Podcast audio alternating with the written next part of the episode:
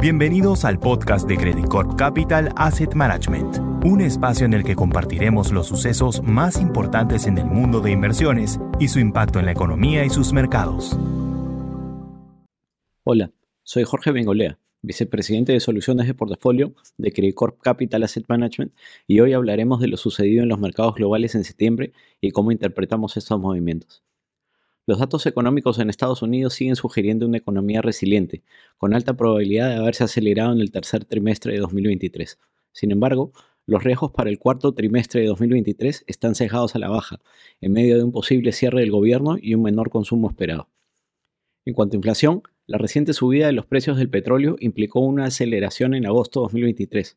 Así, subidas adicionales en el crudo el fenómeno del niño y las recientes huelgas implican riesgos alcistas para los precios a corto plazo. En este contexto, la Fed tuvo un lenguaje más agresivo de lo esperado en su reunión de este mes y redujo su expectativa para posibles bajadas de tasas en 2024 y 2025. De otro lado, el Banco Central Europeo aumentó sorpresivamente su interés en 25 puntos básicos, en el que parece será el último incremento de este ciclo, mientras el Banco de Inglaterra también inesperadamente dejó estable su tasa de referencia. En China, tras los estímulos recientes, la economía se ha estabilizado y se encamina a experimentar un crecimiento cercano al 5% en 2023. No obstante, persiste la incertidumbre en el sector inmobiliario. Teniendo en cuenta lo anterior, las autoridades han flexibilizado algunas medidas que restringían la compra de viviendas, haciéndolas más asequibles. No obstante, tales medidas han tenido resultados marginales hasta ahora. Por otro lado, a finales de agosto de 2023 se reunieron los BRICS, acordando la admisión de seis nuevos miembros a partir de 2024, dando paso a los BRICS Plus. Este grupo ocuparía una posición relevante en el panorama internacional. En cuanto a los precios del petróleo, estos se han visto presionados al alza por la extensión en los recortes de producción por parte de Rusia y Arabia Saudita, la estabilización económica en China y un bajo nivel de inventarios. En este contexto, las tasas de interés continuaron presionadas al alza por la postura contractiva de la Reserva Federal de Estados Unidos e incrementos en los precios del petróleo, lo cual perjudicó a los activos líquidos durante septiembre.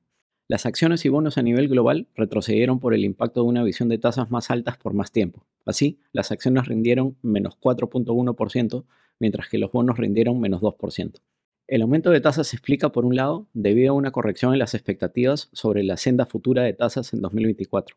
Hace un mes el mercado esperaba recortes por 100 puntos básicos en dicho año. Hoy espera un recorte de 75 puntos básicos. Como mencionamos, en su reunión de política monetaria a fines de septiembre, los miembros de la FED acentuaron el mensaje restrictivo con el cambio mostrado en sus expectativas de tasa FED, que ahora prevén recortes por 50 puntos básicos. Asimismo, el aumento de tasas también se explica por la prima por plazo, la cual tiende a ser mayor con la, con la incertidumbre respecto de la inflación.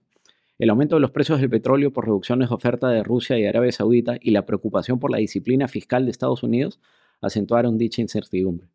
Con el mensaje más restrictivo de la Fed, decidimos recortar tácticamente la exposición al riesgo de duración en las partes muy largas de la curva, básicamente los tesoros a 30 años, incrementar el ingreso corriente del portafolio con bonos de alta calidad crediticia de corta duración. El posicionamiento continúa siendo cauto en general, con preferencia por caja versus acciones.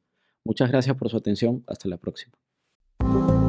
Credit Corp Capital Asset Management